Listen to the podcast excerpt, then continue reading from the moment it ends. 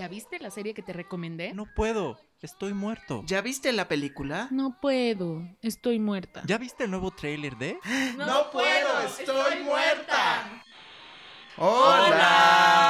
Bienvenidos al episodio número 14 de No Puedo Estoy Muerta. Estoy muy orgulloso de nosotros que ya llegamos al número 14. ¿Cómo estás, Bull? Muy bien, Arge, Jazz, ¿cómo están? Muy bien, excelente. Aquí ya listísimos para platicar de todos los estrenos y todas las novedades que hay. Muy bien, Jazz, bienvenida. Y bueno, vamos a escuchar, más bien ya estamos escuchando, ahorita le subimos el volumen. Se llama ¿Qué pretendes? de J Balvin y Bad Bunny. Te presto atención.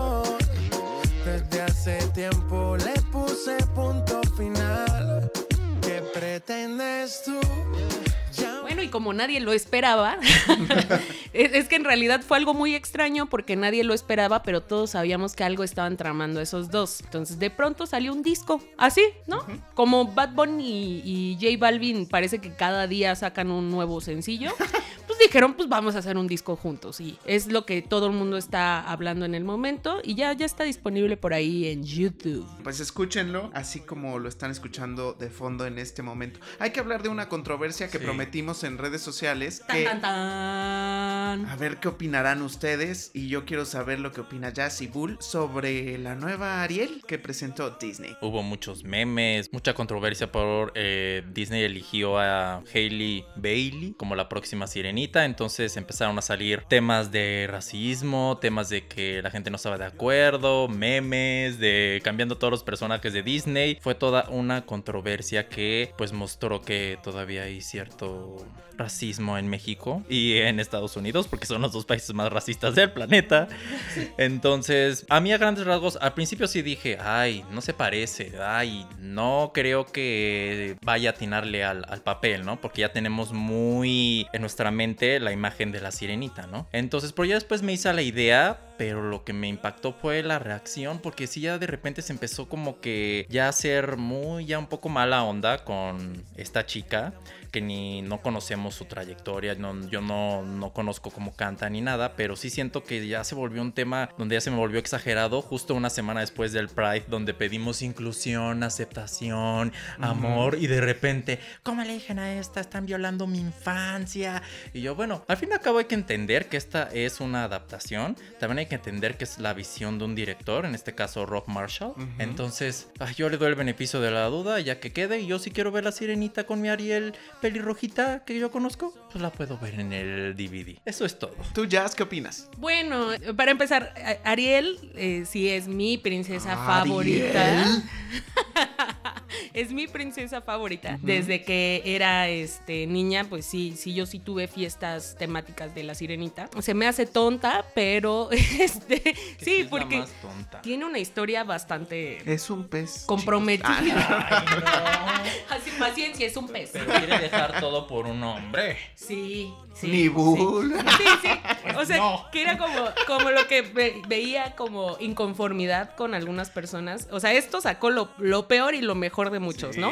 Algunas amigas que son feministas sí comentaban así de, oye, qué denigrante es que Disney siga haciendo este tipo de películas que son fomentadoras del machismo, que, que hablan de una historia en la sí, que claro. una mujer debe de sacrificar o hacer tal cosa para quedar bien con un hombre. Estoy de acuerdo y tal vez no, pero bueno, ¿no? E- Es un tema válido que muchos voltearon a ver y otros pues prefirieron ignorar. En cuanto al tema de que si la chica es afrodescendiente o no, a mí lo que me enfadó mucho es que lo están haciendo totalmente como mercadotecnia, o sea, eso creo que no está no está padre. O sea, es lo que a mí me molestó y también me molestó la falta de cultura de la gente porque se notó muchísimo eh, en, en que decían, no, pues la negra esa, no, pues que si la, esa aprieta que va a ser o sea, en serio, en serio, ya no estamos en los 70, ya no, o Pareciera sea, que sí. O sea, incluso peor, ¿no? Yo Sí. creo que incluso peor. Más bien es más visible por las redes sociales. Sí. Ah, claro, dices, oye, no.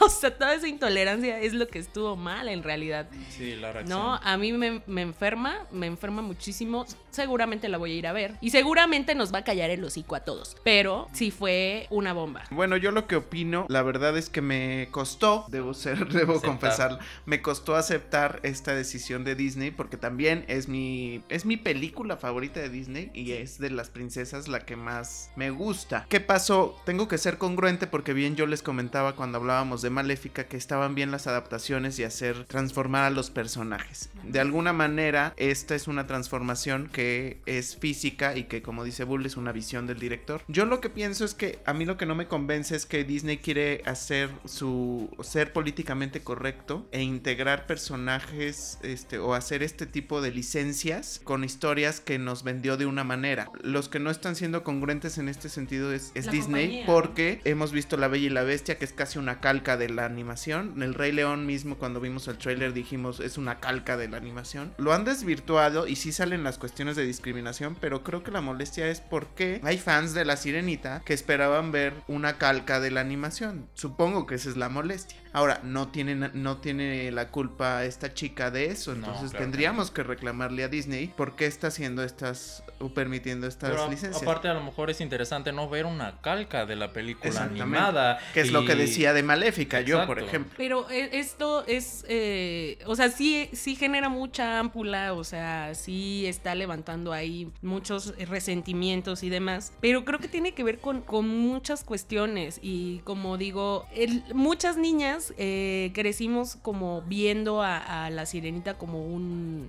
pues como un sueño, ¿no? O sea, como muchas, muchas niñas nos identificamos con la sirenita, sobre todo las que vivimos en costa.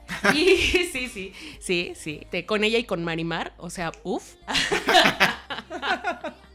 Pero a mí me dio mucha pena ver que ella eh, en su red social que comparte creo con su hermana o algo así, en su Mm. Instagram, publicó una foto de, sí, justo de la sirenita más morenita, como más morenita, y ponía como un, un sueño hecho realidad. Creo que si esta niña o sus papás o su manager decidieron que sí era buena idea, creo que como tú dices, Arge, debemos de darle el beneficio de la duda y esperar, esperar, no pasa nada. Fueron dos días seguidos en los que dieron tendencias referentes a este tema. Incluso cuando se dio el anuncio, también se generaron tendencias en, en Twitter de todas las otras princesas que pudiera haber interpretado, nada más porque la gente a fuerzas quiere que si eres negra, a fuerzas interpretes el papel de una princesa que pasó de ser eh, mesera de restaurante a princesa por casarse con otro príncipe. O sea, creo que se vale, o sea, se vale y ya, ya ahorita ya que estoy así, ya, ya, ya me prendí, ¿no? Ya me prendí, ya me enojé, porque el, el asunto cultural es lo que sí no deja molestar. La invitación sería, en cuanto a Disney, que,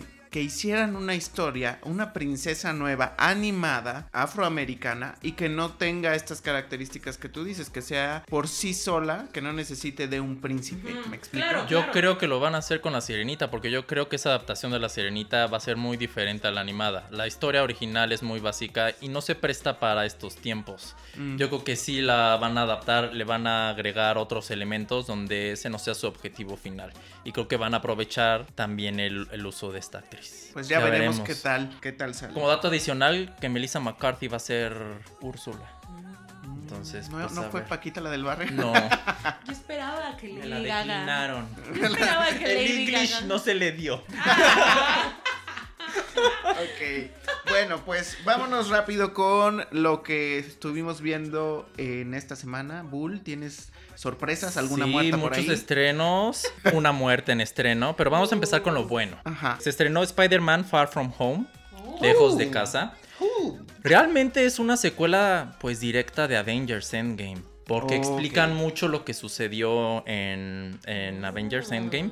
Entonces como que te explica qué pasa con el personaje de Peter, cómo enfrenta la situación importante que sucede en Avengers, que no quiero spoilear para quien no la vio. Eso fue lo de lo más rescatable de esta nueva película. ¿Se sitúa en Después, tiempo después? después. O, eh, o hay un Exactamente después. Ok. Un Es muy una de poco las in pocas between. que sí sigue después. Ajá. Ok. Es la terminación de la fase 3 de estas películas de Marvel. Entonces tiene, eh, bueno, lo que se trata es que está Peter y sus amigos van a un viaje escolar a Europa y resulta que se enfrenta ahí con unos atemorizantes elementales, que son los cuatro elementos de la naturaleza, y empieza a pelear con ellos contra Misterio, que es interpretado por Jake Gyllenhaal. Muy bien este actor. ¿Qué tal? Él muy bien. O sea, su personaje sí tiene ahí una, unos desarrollos que no convencen del todo. Yo creo que el tema que no embona en la película es la parte del villano que introducen. Creo que no es tan convincente, pero la película es divertida y es entretenida, pero no se me hace mejor que Endgame. Tom Holland igual tiene tinos muy cómicos y muy buenos. Zendaya a veces es como aburrida, a veces Ay, es como... Ella es. Es que su- ya, ya estoy pensando que su cara es así. Zendaya es aburrida. Pero como Pero por ser Zendaya, no, No, pero yo hacía. Yo, y también la veo en Euforia. Bueno, en Euforia queda porque está drogada, ¿no? Entonces. Bueno, también habría que verla en más. no, cosas. sí, sí se nota mejor actuación en Euforia. Pero aquí. Me retracto de que es aburrida, ya lo pensé bien y no es así. The Greatest Showman fue bueno. Sí, pero tampoco su personaje destaca. No, destaca tanto, pero no es aburrida. brillante. No. o sea, No, no, no. es algo que dices, ah. Sí, el guion yo creo que es el mayor problema de esta nueva Spider-Man. mm. Eh, sí tiene unos baches ahí, y- pero lo mejor es la parte cómica, realmente. Y en ese aspecto funciona y es entretenida, pero no, no esperen Endgame. ¿Habrá más de Spider-Man? Sí. De este Spider-Man, porque creo Sí. que es el único que les ha Sí, funcionado. fíjate que Tom Holland sí se ha rifado, es, luego luego lo ves, es un chico muy carismático. Sí va a haber más, pero ahorita no se sabe qué es lo que sigue para pues para el mundo de Marvel con todo esto que están definiendo que van a hacer los de Disney. Pero la película vale la pena, pero no esperen una gran película de superhéroes, simplemente una entretenida.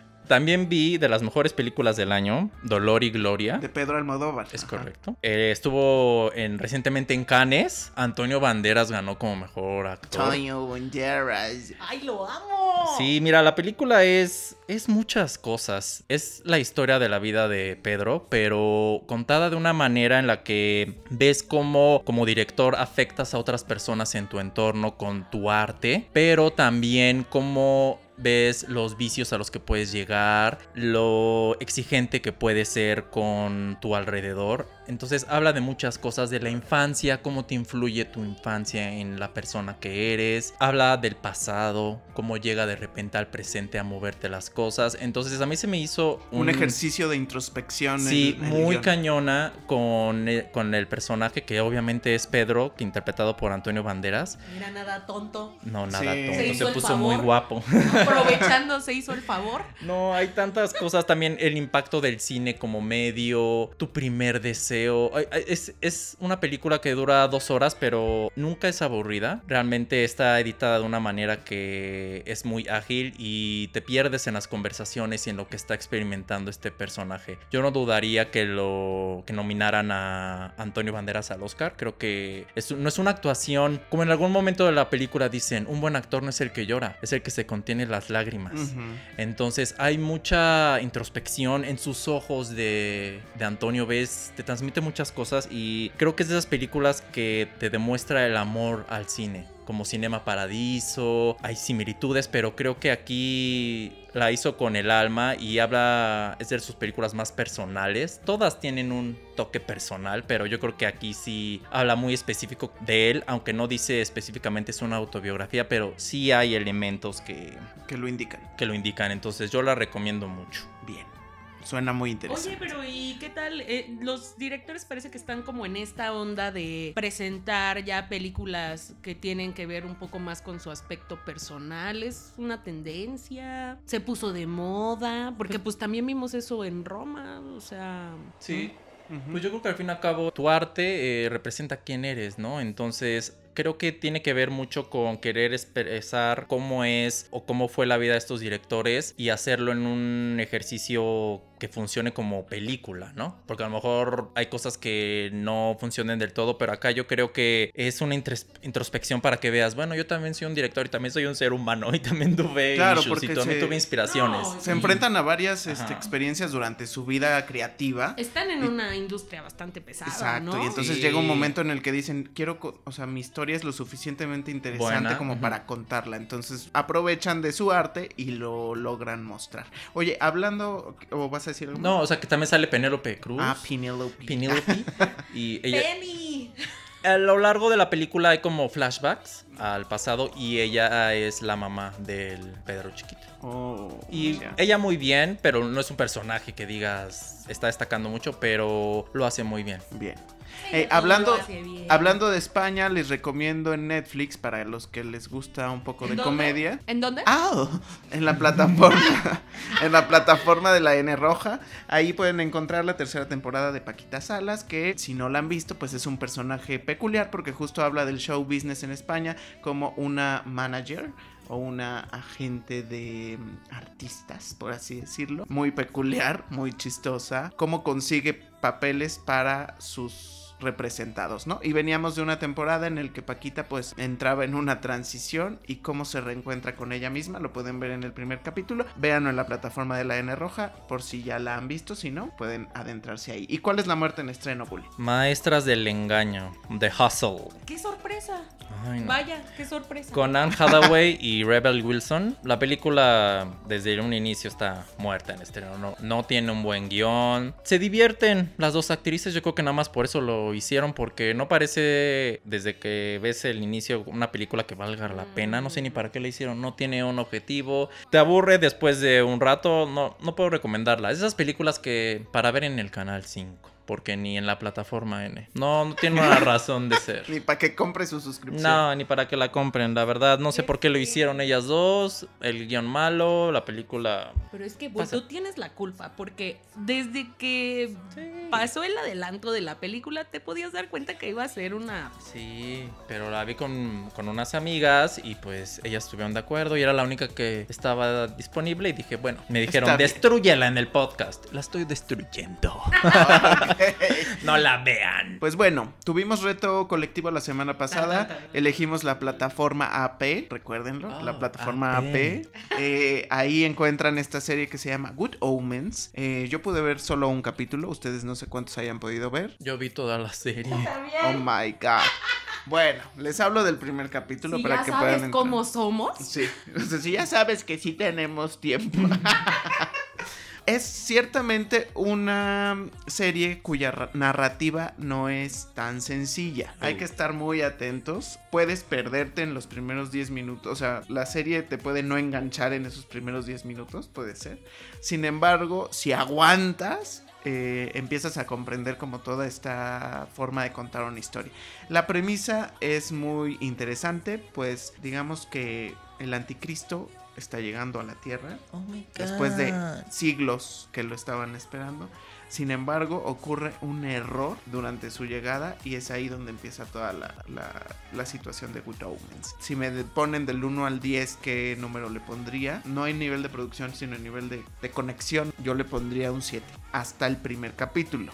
Tendría que ver un segundo. Pero, ¿qué opinan ustedes? Pues mira, definitivamente es una serie peculiar.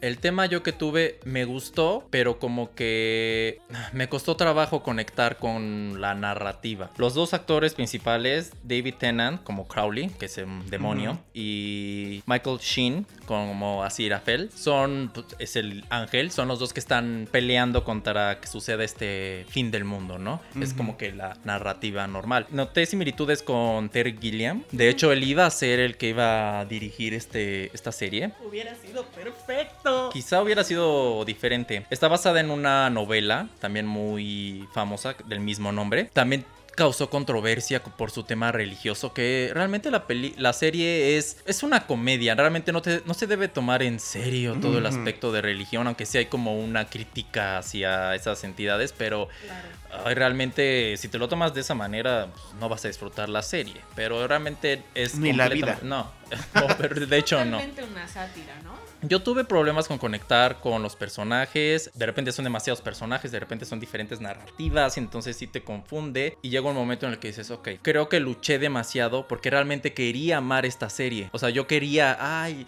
pero, o sea, como que me encontré... Podrías no verla. Ajá, me encontré más tratando de que me gustara que realmente me gustara auténticamente.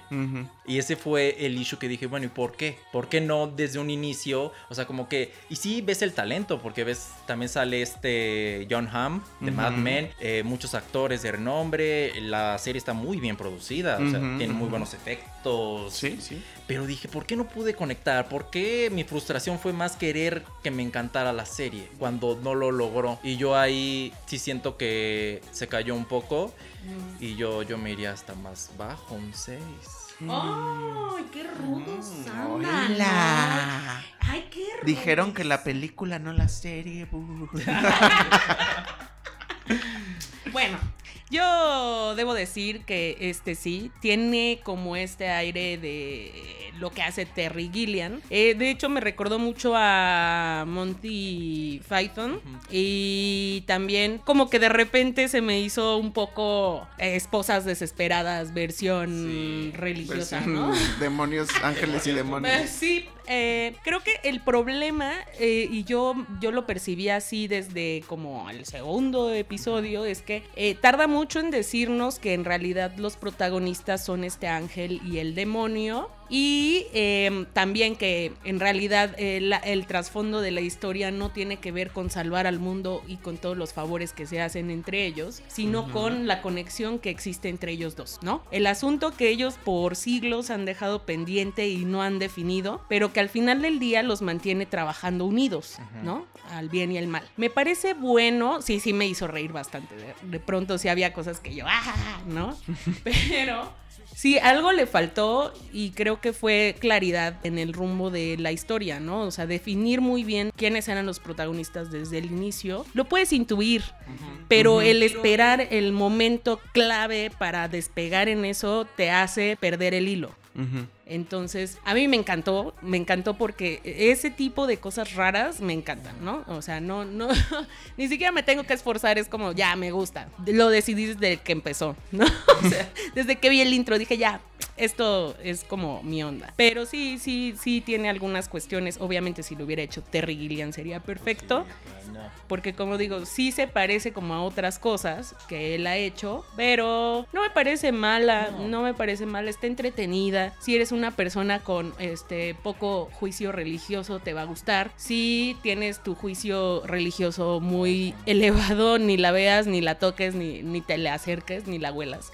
Porque no te va a gustar, la- te vas a enojar. Si es para personas con este con poca moral. Ok.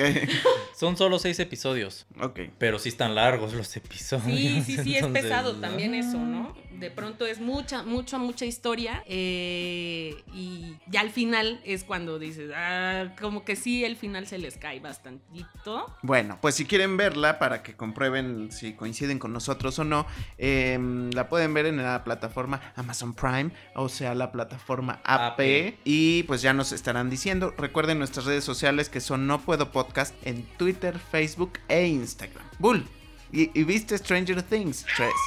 No, Es me, no me sueltes No, los no voy a spoilers, Bull, por, por favor. Se estrenó el 4 de julio para Ujú. celebrar la independencia de Estados Unidos. Sí hay como un tema en la serie, en- bueno, en esta tercera temporada. Eh, Eleven y sus amigos regresan a combatir a monstruos que salen de un portal y cosas suceden, ¿verdad? Como siempre, cosas extrañas, como bien indica su nombre. Me gustó más que la segunda temporada. Ok. La producción subió mucho de nivel, los efectos parece que estás Tú viendo no tenías cine. ninguna ex- expectativa No. positiva al respecto. Me De hecho, sorprendió la que serie, estaba muerta ya. pero sí faltan cosas. O sea, la verdad es que la serie funciona más cuando ves a los chicos ya creciendo, ¿no? Ya no, ya son ahora adolescentes. Toda esa parte, esos conflictos funcionan mejor que todo el aspecto de ciencia ficción. Porque otra vez el portal se abre, otra vez una criatura y eso ya es como repetitivo. Eso fue lo único que no me gustó. Me gustó mucho el entorno en donde se desarrolla la serie. Muchas referencias a los 80 mucha nostalgia. Creo que ahora sí latinaron en, en las piezas en las que muestran eso. La serie se desarrolla mucho en un centro comercial. Para los fans del cine de horror sabrán El Amanecer de los Muertos. Es una película que se desarrolla en un centro comercial. Entonces como que hay muchas referencias a ello. Dura, son ocho episodios, igual medio largos, pero no la sentí tan cargada como otras temporadas. Pero sí siento que ya deben de enfocarse más en los personajes, ya no tanto en esta historia ya tan repetitiva de estos monstruos con los que pelean y todo. Sí falta ahí un poco más de carnita en desarrollar ese aspecto. Eso es, eso es el plus de la serie. O sea, realmente la serie son, es Eleven y sus amigos, los conflictos que empiezan a tener. Deben de enfocarse más en ello. Igual Winona Ryder sale también con el mismo personaje, pero pues, o sea, un poco medio o sea, sin transiciones, pues. No hay mucha transición. O sea, como que para ellos ya es normal. Están sucediendo cosas extrañas. Hay que investigarlo. Entonces ya es normal. O sea, ¿por qué? Porque el pueblo Lo demanda. lo demanda, ¿verdad? Entonces ya es... ah, Deben de buscar otras cosas, pero en cuanto a producción, en cuanto a las actuaciones de los niños, los niños ya los ves cada vez, ya no son niños, ya son adolescentes, ya, están tienen peleas grandes, en ya, el o sea, Coliseo. dices, no manches, ya se ven bien grandes, o sea, va a ser interesante en otras temporadas ver qué hacen con eso. Ya te retuerces, ¿qué pasa? Pues es que le quitamos los, los monstruos y es los años maravillosos. No, pero podrían poner otras cosas. O sea, podrían poner otro monstruo. Es que es el mismo siempre. Ah, porque- otra entidad porque o algo son- supernatural, no sé. Tú qué lo sé que yo. estás diciendo es que tengan, que sean más creativos en la forma en que combaten a esos monstruos. Mo- No, monstruos, ¿eh? O sea, sí, no, de que- Esos monstruos. No, te refieres exactamente a que es el mismo enemigo, ¿no? Ajá, por tres temporadas. Es que, es que, a ver, Bull. O sea, yo estoy bien intensa. A ver, Bull. Pues Voldemort todas las siete películas Nos de, dio siete películas. De Harry Potter era el enemigo, ¿no? Pero aquí estamos hablando de una serie de 10 episodios. Oye, pero imagínate, a ver, Bull. O sea, ¿no te daría un chorro de miedo que un ser así de extraño y feo venga de otra dimensión a perseguirte? O sea, a mí sí me da miedo Pues sí, pensar a en mí también me da miedo. y Lo vimos en la primera. ¿Por qué no tenemos que ver en la segunda otra vez? Y en la tercera igual. Que ya sea otra cosa. Que sea un fantasma o qué sé yo. O sea, siempre es lo mismo. O sea, el tema es de repetición. Para ti. Para. No sé. Siento que todavía puede dar más. Y Yo lo que tú Sí, dices, puede dar más con otras cosas más ingeniosas. lo que tú dices va como para spin-off, o sea, como para Pero- hacer de Eleven o Si así. estamos hablando que es un portal de un universo alterno, no puede ser que solamente salga ese monstruo o salgan esos monstruos. O sea, tiene que haber más, no sé, zombies, otra cosa. O sea, es muy repetitivo. Los zombies son de este. ¿Cómo van a salir de otra? di- Bueno, bueno, Algo sí, diferente. pudieran echarle más ganas Le hubiera hecho también, un ¿no? poquito más de ganitas en cuanto a, ok, este monstruo otra vez, no, sí. Ya Pues sabes a mí, cómo lo esa van a cosa, pelear. a mí esa cosa sí me da mucho miedo. Bueno, pues basta de Stranger Things, ya véanla en la plataforma de la N. Jazz también ayúdanos a verla para que Sí, puedas ya, este, ya me urge, decirnos ya tu me opinión. Y tuvimos retos individuales la semana pasada y tú justo, Jazz, viste This Is Us. Ay, sí, bueno, no estoy, no puedo estar tan enojada con Bull porque, porque me recomendó esta increíble serie. Ok. Está súper buena. Es de NBC y se estrenó en 2016. Pues trata de unos hermanos, bueno, unos trillizos que nacen el día del cumpleaños del papá. Lazos de amor atando nuestros sentimientos. pero no son iguales. No, no, no, no. No, resulta ser De tres hermanas que nacieron casi al mismo tiempo. ¿No? ¿Ya? No. Ah, Este, ¿Ya terminaste? Sí. ¿Podemos continuar? nótese mi referencia, que ni siquiera fue la de Angelique Boyer. Ni sabe. ni siquiera fue el remake de Angelique Boyer. Ajá. Ay, bueno, con la lucerito. Muy bien. Eh, no, no, no. En realidad vamos a dar este pequeño spoiler. Son dos hermanitos eh, que sobreviven a un embarazo de trillizos y un tercero llega con ellos a casa debido a que casualmente llegó al mismo hospital, ¿no? Oh, pero no es su hermano. Mm, No, no, no, no, no, no, no. Entonces, la familia que esperaba irse con trillizos, en realidad sí se fue con tres niños, pero uno más era uno que rescataron. ¿Y qué pasó con el tercero? Ah, pues se queda con ellos y este, y le va súper bien. No, no, no, con el trillizo, el otro. Ah, Pues pues murió en el parto por Ah. complicaciones. Entonces, este, sí, sí, sí. Pero está súper buena porque sí aborda una forma muy peculiar de cómo pueden estar entrelazadas las vidas de personas que cumplen años el mismo día. Ok. Y, y me parece que lo hacen de una forma bastante agradable, cómica. Es una historia que, que habla realmente de los lazos familiares. Está muy bonita, muy bonita, está divertida. No es el típico relato ñoño de una historia de, de vida, ¿no? Está, está, muy, está muy padre. ¿En dónde verdad, la encontramos? En la, la AP, ¿no? encontramos en AP. Sí, la serie ha sido muy exitosa. Mandy Moore es la Mandy mamá. Moore. Es la mamá. Mm, cierto. sí. Mandy Moore. ¿Cuál era no. nuestra canción de Mandy Moore? La que hizo con In- Emilio in Estefan. my pocket. Nothing but pennies In my pocket.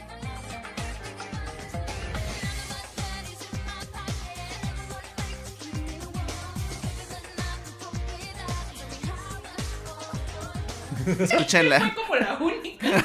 No, porque era No. la de Candy. No me acuerdo cómo era esa. No me acuerdo. La que más me gusta es In My Pocket. Sí. Pero bueno, sigamos. Tú, Bu- Bull, viste la. Porque me engañaste. Ah, ¿Por qué? ¿Por qué me dijo? Te voy a recomendar una serie. Así la. ve- Te juro que así la vendía. Ese es el formato que vendieron. Vendieron- pseudo serie. ¡Oh! Estamos hablando de Rosario Tijeras de Televisión Azteca. Para que vean que no era serie, yo se los dije. No, yo vi y dije. Tú y yo sabíamos que no era serie. Bueno, para empezar, es que ahí está basada en una. Hay una película y hay una serie colombiana. Sí. Entonces yo dije, bueno, voy a ver, es una vamos adaptación. Pero resulta que no es una serie, es una novela. O sea, o sí, o sea, es como que te quieren vender, sí es una serie, pero con el formato de una novela. O al revés. Y yo así de... mm. Está producida por TV Azteca y, Y Sony. con asociación de Sony Pictures. Y está protagonizada por Bárbara de Regil, que no le creí en ningún momento que era... Oh, y es el papel de su vida, ¿eh? No, Ese- sí. O sea, sí se nota que se esfuerza, pero Ay. luego habla así como fresa y ella es chola. Entonces... mm, Es que ella es así, fresa. ¿Verdad que no actúa bien? No, Pues yo me bien. quedé así Gracias. Eso era lo que quería llegar. O sea, yo me No, quedé no lo hiciste bien, Bárbara de Regil. O sea, yo, yo dije... mm, Y la típica historia de ella es una chica de bajos recursos y conoce al chavo este, no recuerden cómo se llama, o sea, se van a, va a ver algo, se van a enamorar, yo nada más vi dos episodios, ves el mundo también del ricachón este, que también no va muy bien porque el papá le va creo que mal económicamente y, el- y su hermano ya dejó embarazada a una chica, entonces son los dramas típicos Pero ¿sabes qué de pasa? una Que de pronto encuentro en este tipo de series o en intentos de series que hacen en la televisión mexicana que muchos personajes secundarios son los que mejor actúan. Ah, no, pues sí. Y eso pues no está bien, porque al final de cuentas ves 60% a Bárbara de Regil en esta transición entre de que si lo hago fresa o lo hago real, Chola. chola. Todos los actores de soporte, pues sí, están levantando la serie, pero pues no, no Sale aparecen. la de Amores Perros, ¿cómo se llama? Se me fue su nombre, se pida... Vanessa Ah, Bauche. Vanessa Bauch. Ella, ella muy bien. No entiendo tampoco la doble moral de esta serie, porque te la quieren poner, es que ella es buena, Rosario es buena. Pero Pero es una delincuente asesina que roba, pero es buena. Y yo digo, a ver, o sea, yo no soy de esas personas de que, ay, ¿qué le están enseñando a los niños? Pero no entiendo cómo te quieren vender. No, es que ella pobre, es que ella es buena y quiere a su hermano, pero ah, robó. Entonces, y lo justifico. eso, Y lo sí. justifico. Yo, Son como estos dilemas morales que en la vida real sabemos que están súper mal, pero las televisoras o lo que sea tratan de vendernos como que esto está como bien, si está justificado, ¿no? Entonces, no, no, no creo. Oh. Me parece que la segunda temporada, la primera temporada sí no me gustó a mí nada. Yo tuve que ver la segunda temporada. Te- te obliga, ¿no? no, no, no, pero, pero, pero, pero sí me dio curiosidad, ¿no? Porque todo el mundo hablaba del fenómeno que, que en el que se convirtió esta serie, pseudoserie, como dice Bull. Debo decir que sí hubo una evolución en el personaje, sí llegó con más fuerza, sí el resto de los personajes también se volvieron muy relevantes y memorables también. No sé qué va a pasar porque ya viene una tercera, Tercera. temporada y la verdad es que yo siento que, el- que ya el personaje está bastante agotado. No sé cómo lo van a lograr, no sé qué va a pasar. Más o menos tengo idea de qué va a ir, pero tengo Pero, mis reservas. ¿Cuántos ¿no? episodios son de la primera temporada? Porque salían como 80, eso no es una temporada. No sé cuántos sean, o sea, no es una Sí, serie... son como 40, Ajá. una co- 60, una cosa así. Eso es una novela. es que perdón, pero una es que es mini una- novela, ¿no? es- Porque no una novela tiene Bueno, sí, 100. una mini novela, pero... Es como eh, El Señor de los Cielos es una novela. Yo lo, yo la pondría en ese, en esa cajita. Ahora, yo les diré, prefiero la Rosario Tijeras de Bárbara que la de Colombia. Ah, no, pues, Por mucho, sí la prefiero. no, pues habrá que ver la colombiana, Bueno, pero la mexicana deja mucho que desear y si pueden evitarla. no es esencial, No, a verla. mucha gente le No, gusta. y aparte lo que es que también sí muestra una sociedad diferente, eh, o sea, en el sentido de ves los rumbos donde está esta chica que debe ser y sí se ve que graban, o sea, esa parte sí se ve auténtica. Sí. Pero mm, es- al fin y al cabo es la típica serie ahorita mexicana que le están apostando de pues violencia, drogas, narcotráfico y cosas de ese estilo que digo, bueno, necesitamos otra serie más. Pues al parecer sí, porque eso es lo que le gusta a la gente, ¿no? Entonces, ojalá encontremos historias realmente, que- historias que realmente valgan la pena contar en la televisión mexicana, ¿no? Ya veremos. A mí me tocó ver eh, una serie animada que se llama Archer. Es creada por Adam Reed. La crearon para la televisión, para FX. Y se emitió la primera temporada en 2010. Ya son nueve temporadas. Entonces, eh, vi el primer capítulo. Me, me- me extrañó que me la recomendara Jazz. Porque, porque el personaje es un patanazo Sí. así del... O sea, el peor patán que te Sí. puedes encontrar. Ese es Ar- Archer. O sea, con decirles que hasta su mamá Es pues súper no la machista. baja de prostitutas, es como... Y ella también es súper machista. Ah, ¿no? ella también es súper machista. Pero justo eso, es tanto machismo que es chistoso. Entonces, este, véanla, hay incluso in- escenas candentes de, de esta animación. O sea, hay desnudos, no fron- ¿Suenas excitado? No, ¿Me, ¿Me escuchaste como tú? No, pero te vi muy emocionado, muy ¿Es un duelo o qué? Ah. Hubieran visto su cara.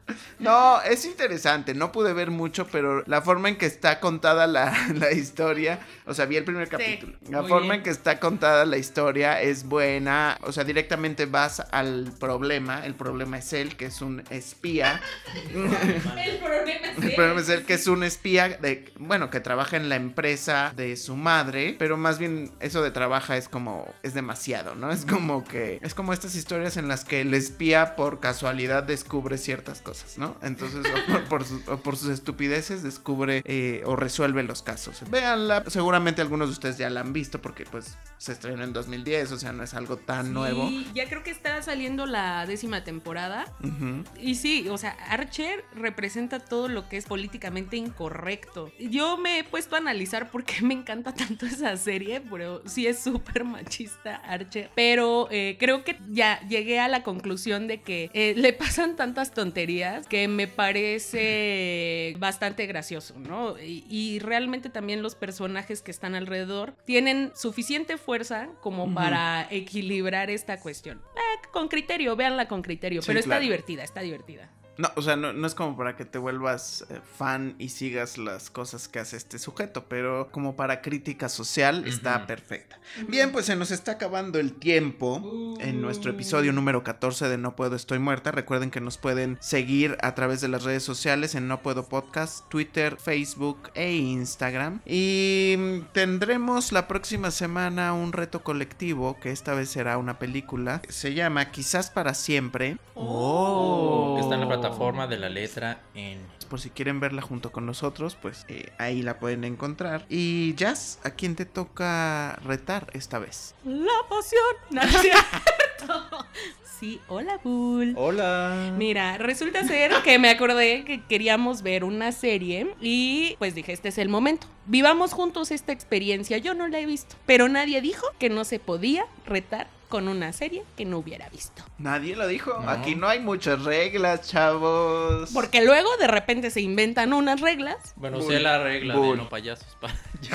sí, bueno. Esa es una Ah, no, pero eso ya, ya que tome terapia y lo supere, ya lo se podrá. Bueno, mientras yo decido ir a terapia, veamos Diablo Guardián. Muy Ok, bien. Suena bien, ahí me Sí, quiero ¿no? Sí. En una de esas me suma su otro reto y se hace otro reto colectivo. Sí. Eh, bueno, y yo, bueno, no, Bull, ¿qué- ¿a quién, Me- qué me, me vas a tú. recomendar? Híjole, híjole, la venganza. No, le voy a recomendar la película ganadora del Oscar de este año, Green Oh, Book. ¿En dónde la Green Book. Green en la plataforma AP. Ah, sí. En la AP, ok, bueno, si ustedes como yo van muy atrasados en las películas, pues es momento de que se sumen y nos comenten qué opinan de estas películas. Suena interesante. Vela. Mm. Quiero que me des sus opiniones. Pues bueno, a mí me toca retarte, Jazz. Tengo en esta miedo. ocasión, yo te voy a recomendar una película que encuentras en la plataforma de la N Roja. Solo te diré que su título es Desearás al hombre de tu hermana. Ay, qué fuerte. Ya la vi, tengo mis comentarios, me los reservo, pero quiero saber. eso, cuando haces eso es mala. Sí, de hecho. Ya, tu poker face ya no funciona conmigo. Quiero saber tu Por opinión. eso me recomendó No. Rosario. Es malvado. No, eso fue porque no hay que recomendarte, Bull. O sea, Ay. o sea, no puedo. O sea, si voy tan atrasado, no hay manera de que. Bueno, aunque de pronto hay cosas que, que no ves y sí te hemos sorprendido, la Pues verdad. claro, por tienes eso que digo. Tienes que aceptarlo. No, bueno, más jazz que yo. Sí. Sí, la verdad. Ay, ¿Cuántos capítulos viste? Dos. Ay, dos y no más. Y dije, no, ya, Basta, no. Bárbara, basta. y Bull con el ojo brincándole ya así. y termina así de. Yo soy Rosario Tijeras. Yo soy Bull. Y conmigo nadie se mete. Yo soy H de Bull y te voy a destruir, Rosario. Aparte de la serie se la pasan gritando. ¡Ayuda! Pero con una actuación horrible. Yo estaba así. ¡Ayuda, ayuda! ¡Sáquenme de aquí!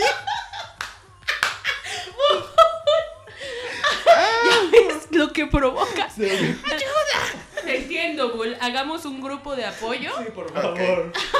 Eh, bueno, sí, se llama Desearás al hombre de tu hermana. Ya me dirás qué tal. Eh, Tengo miedo. Pienso que podrías disfrutarla de alguna manera. Eh, bueno, pues este ha sido el episodio número 14 de No Puedo Estoy Muerta. Como siempre ha sido un placer y muchas gracias porque nos están escuchando. Nos vemos, nos, más bien nos escuchamos la próxima semana. Bye. La pasión. La pasión.